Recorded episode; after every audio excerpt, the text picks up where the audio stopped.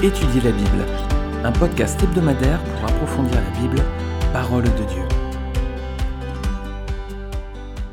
Bonjour les amis, j'ai le plaisir de vous retrouver ce week-end donc pour un nouvel épisode du podcast Étudier la Bible, donc notre étude suivie de la Bible, mais on sort un peu du cadre cette fois-ci.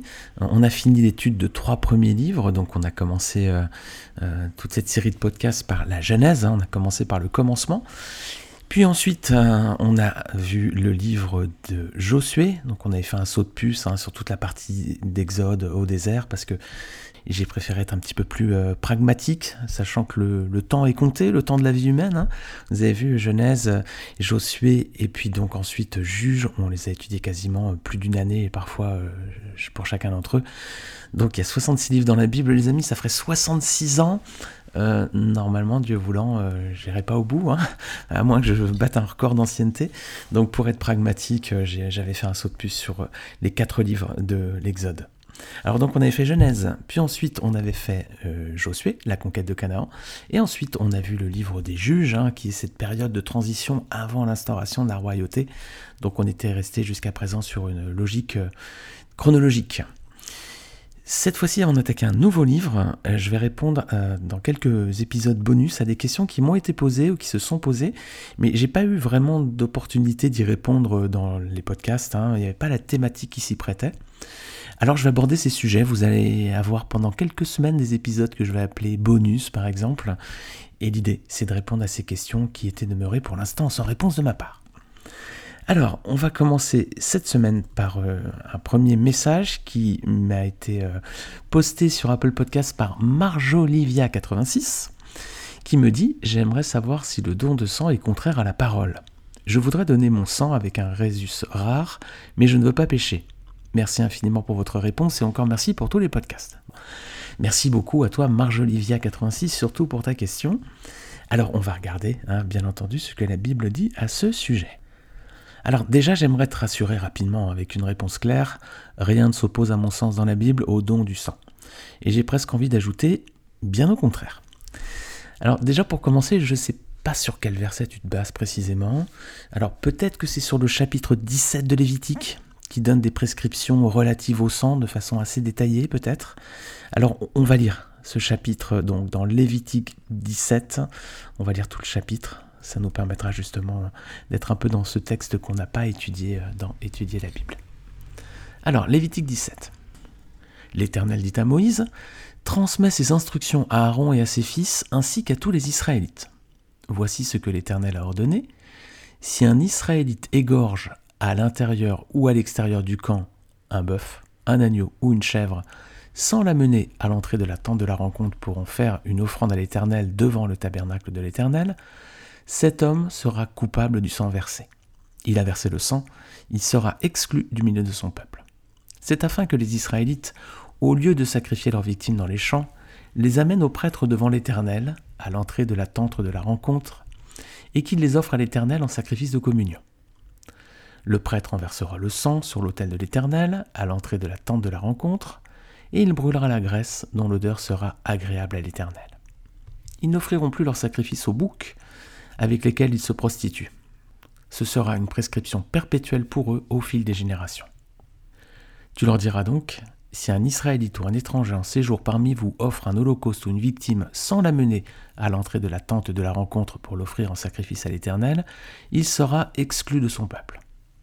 Si un Israélite ou un étranger en séjour parmi eux mange du sang, je me tournerai contre celui qui mange le sang et je l'exclurai du milieu de son peuple. En effet, la vie d'un être est dans le sang. Je vous l'ai donné sur l'autel afin qu'il serve d'expiation pour vos âmes, car c'est par la vie que le sang fait l'expiation. C'est pourquoi j'ai dit aux Israélites, Aucun de vous ne mangera du sang, même l'étranger en séjour parmi vous ne mangera pas de sang. Si un Israélite ou un étranger en séjour parmi vous prend à la chasse un animal ou un oiseau qui se mange, il en versera le sang et le couvrira de poussière. En effet, la vie de tout être, c'est son sang qui est en lui. C'est pourquoi j'ai dit aux Israélites, vous ne mangerez le sang d'aucune créature, car la vie de tout être, c'est son sang. Celui qui en mangera sera exclu. Toute personne, qu'elle soit israélite ou étrangère, qui aura mangé d'une bête trouvée morte ou déchiquetée, lavera ses vêtements, se lavera dans l'eau et sera impure jusqu'au soir, puis elle sera pure. si elle ne lave pas ses vêtements et son corps, elle supportera les conséquences de sa faute. Alors, texte un peu descriptif, hein, tu as vu sur, euh, le sang. Alors, euh, il y a peut-être deux versets qui sont euh, à noter ici. Hein. C'est le verset 11. En effet, la vie d'un être est dans le sang. Je vous l'ai donné sur l'autel afin qu'il serve d'expiation pour vos âmes, car c'est par la vie que le sang fait l'expiation. Et ensuite le verset 14. En effet, la vie de tout être, c'est son sang qui est en lui. Alors effectivement, hein, ces versets indiquent que la vie d'un être est dans son sang. Mais premièrement, il faut préciser que ce chapitre parle avant tout, si vous avez été attentif, du sang des animaux offerts en sacrifice. Hein. Donc dans ce passage, Dieu donne des prescriptions hein, par rapport aux sacrifices et aux offrandes. Et ensuite, rien n'indique dans ce passage, ni d'ailleurs à aucun autre moment de la Bible, que Dieu proscrit le don du sang. Alors donc si tu donnes ton sang, tu donnes une partie de toi pour sauver les autres finalement. Hein. Alors bien sûr, personne ne demandera jamais à quelqu'un de donner son cœur pour le transplanter sur une autre personne, hein. euh, pas plus qu'un organe vital d'ailleurs, euh, bah sinon la vie de la personne serait immédiatement en danger. Hein. D'ailleurs, il y a des lois qui protègent cela aussi très bien. Hein. Alors tu peux pas donner des organes vitaux qui, qui conditionnent ta vie, mais tu peux donner certaines parties de ton corps et malgré tout rester en vie. C'est le cas, euh, par exemple, des reins. On peut donner un rein et vivre avec un seul rein, comme un poumon aussi. Et c'est le cas également du sang. Hein. On peut donc vivre avec un seul rein, un seul poumon, et on peut vivre en donnant son sang, même si on en donne, je ne sais pas, une quantité importante, le sang se régénère. Donc le don de sang est un don de soi, hein, et tu peux le donner sans te mettre en péril. Alors peut-être qu'il y a une autre question que tu te poses, et c'est peut-être là aussi le, sujet de ta question, c'est euh, par rapport à ton corps actuel et l'éternité. Alors tu dois savoir que l'enveloppe physique que tu as aujourd'hui, ce corps, n'est pas celui que tu auras pour toujours, hein, pour la suite des temps, lorsque tu seras avec le Seigneur. 1 Corinthiens 15 explique en détail ce que deviendront nos corps à la résurrection. Alors je ne vais pas lire tout 1 Corinthiens 15, on va regarder deux parties. Tout d'abord versets 42 et 43. Ce passage nous dit, C'est aussi le cas pour la résurrection des morts. Le corps est semé corruptible, il ressuscite incorruptible il est semé méprisable, il ressuscite glorieux. Il est semé faible, il ressuscite plein de force. Voilà, tu vois, tu comprends vite que c'est pas la même enveloppe qu'on a aujourd'hui. Hein. Verset 50. Ce que je veux dire, frères et sœurs, c'est que notre nature actuelle ne peut pas hériter du royaume de Dieu, et que ce qui est corruptible n'hérite pas non plus de l'incorruptibilité. Alors c'est assez clair, on va revêtir un autre corps avant d'entrer au ciel. Notre corps ici est un corps corruptible, il est méprisable, il est faible, et avant donc d'entrer dans l'éternité, on recevra donc un corps glorieux, plein de force et incorruptible. Alors je ne sais pas toi, mais moi j'attends ça avec impatience. Alors si tu veux aller plus loin, si vous voulez aller plus loin, euh, il y avait un épisode qu'on avait fait dans Genèse 50 lorsqu'on avait étudié ce passage, c'était un chrétien peut-il se faire incinérer? C'est une question qui m'avait été posée aussi. Donc je vous mets le lien en bas de ce podcast, ça, développe un peu plus cette idée de corps terrestre et corps ensuite céleste. Alors tu vas peut-être trouver que mes arguments sont pas assez convaincants, tu vas peut-être te dire c'est un peu léger. Alors je vais te donner une autre image qui j'espère cette fois-ci sera beaucoup plus forte c'est celle du Seigneur Jésus-Christ. Notre Seigneur et Sauveur Jésus a donné sa vie et son sang sur la croix pour nous sauver.